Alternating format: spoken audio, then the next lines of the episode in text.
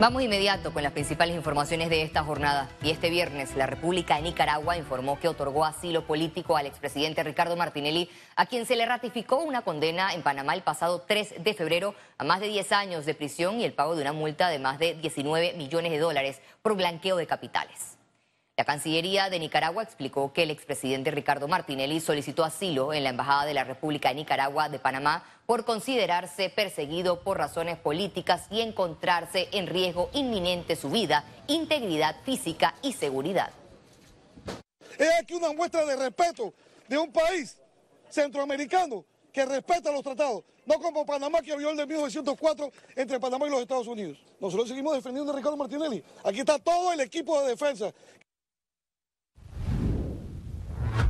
El candidato a vicepresidente de Realizando Metas, José Raúl Mulino, dijo en conferencia de prensa tener información de que la Cancillería de Panamá otorgó el salvoconducto a Ricardo Martinelli para, para su traslado a Nicaragua como asilado político.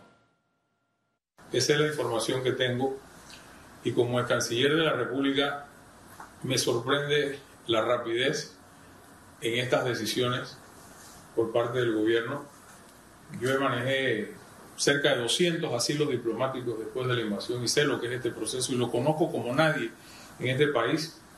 Y siempre el salvoconducto es un documento que si bien está plasmado en la Convención de Caracas de Asilo Diplomático, los gobiernos se toman el tiempo necesario después que la embajada asilante o el, país asilante solicita el mismo a la Cancillería.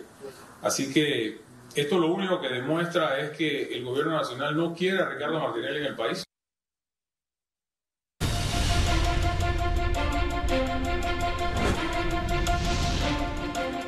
La Cámara de Comercio e Industria realizó el sexto foro Agenda País 2024. Allí se identificó que reestructurar los subsidios y fortalecer el sistema educativo forma parte de los desafíos para alcanzar la equidad en el próximo quinquenio.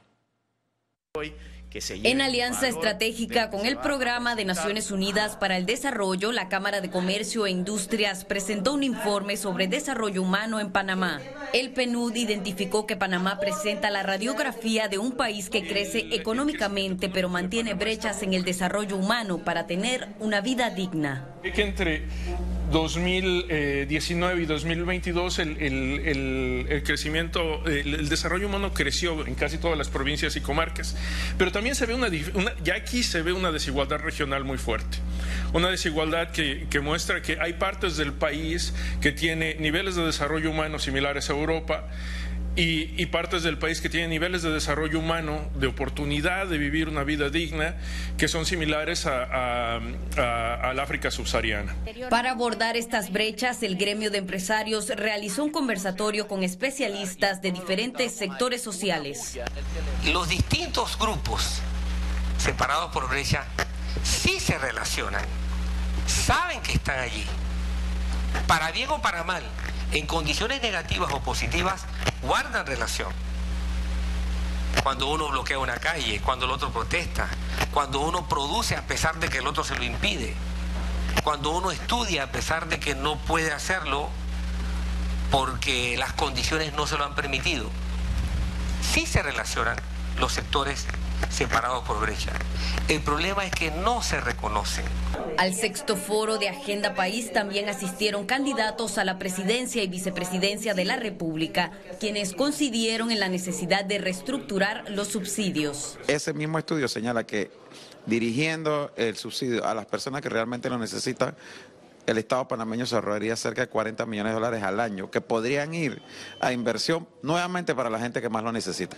Los subsidios son un paliativo que se creó porque el Estado abandonó su responsabilidad de garantizar servicios públicos de calidad que sean gratuitos en su punto de acceso. Si tenemos un Estado que está cumpliendo con su responsabilidad, universalizando derechos, universalizando servicios públicos, estableciendo un piso mínimo que garantice equidad a toda la población, no hay necesidad de esas transferencias condicionadas.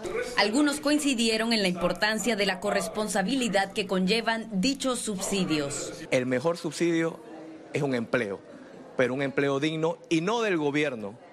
La empresa privada, las micro, pequeñas y medianas empresas, la agricultura, el turismo, la construcción, todas estas cosas tenemos que empoderarlas, no agrandar el tamaño del gobierno, eh, de las botellas. Tienen que ir acompañados de una corresponsabilidad de educación, de salud, de mejorarle la condición de salud y educación a sus hijos.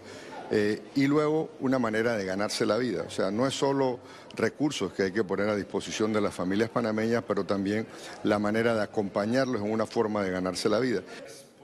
La Cámara de Comercio e Industrias de Panamá entregará las propuestas de los seis foros Visión País a los candidatos presidenciales y luego organizará un debate el 17 de abril de 2024 con el aval del Tribunal Electoral. Gabriela Vega, Econews.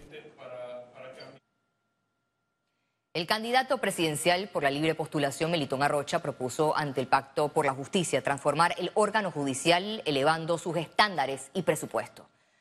Arrocha puntualizó que esta reforma constitucional consiste en incrementar el presupuesto mínimo de justicia, que actualmente es 2%, a un mínimo del 5% de los ingresos corrientes del gobierno central.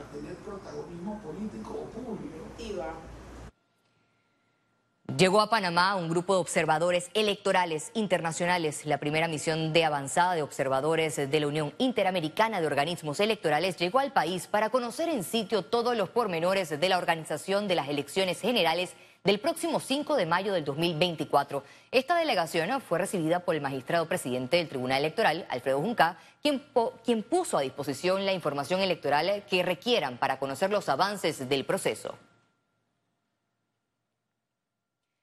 El sistema de Naciones Unidas en Panamá realizó el conversatorio La Agenda Impostergable hacia el cumplimiento de los ODS en Panamá con participación de los candidatos presidenciales.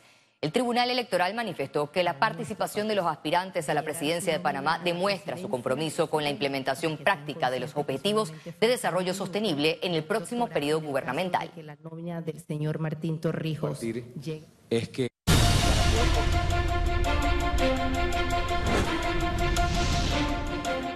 Y en otras informaciones, unidades pertenecientes a estamentos de seguridad conformarán la Fuerza de Tarea Conjunta que será desplegada en todo el país durante la celebración de los carnavales que inician este viernes 9 de febrero.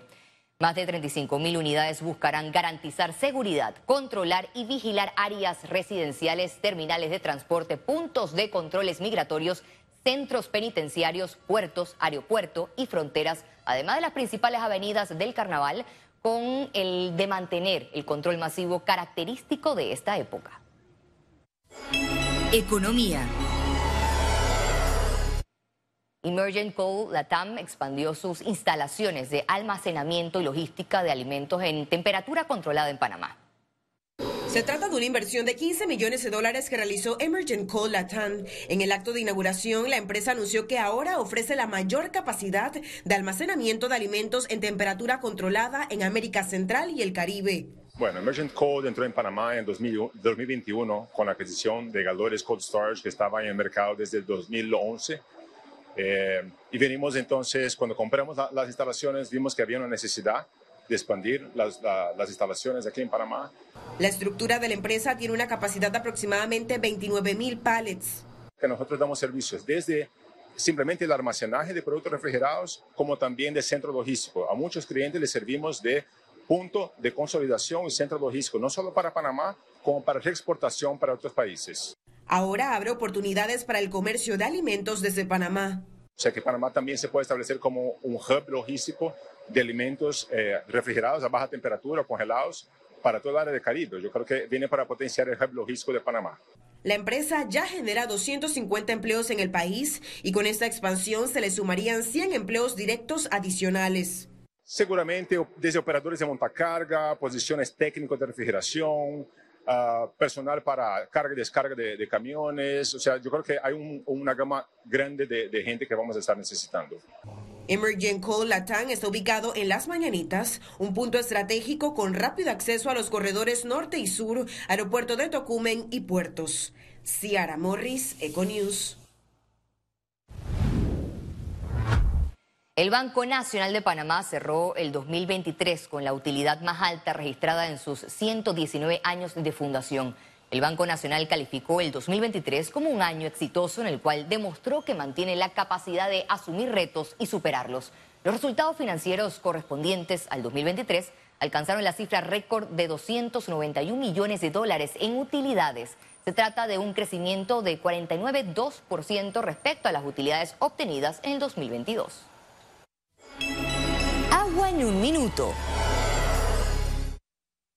El Canal de Panamá sigue tomando medidas para mitigar los efectos del fenómeno del niño. A continuación, el agua en un minuto.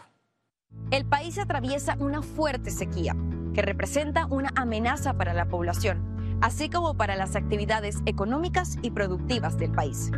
El fenómeno del niño nos ha impactado, como consta en los registros del Canal de Panamá, un hecho que es analizado por los especialistas. Nosotros observamos que en los últimos 10 años hemos tenido una recurrencia de, lluvia deficitaria anual en varias ocasiones, ¿no? Entonces estamos viendo un periodo que no es tan húmedo como hemos visto hace 20, 30, 40 años atrás y eso hay que prestarle mucha atención. Tenemos que prestar atención a eso y si, si continúa esa tendencia, pues estaríamos enfrentando años con tendencia a más seco.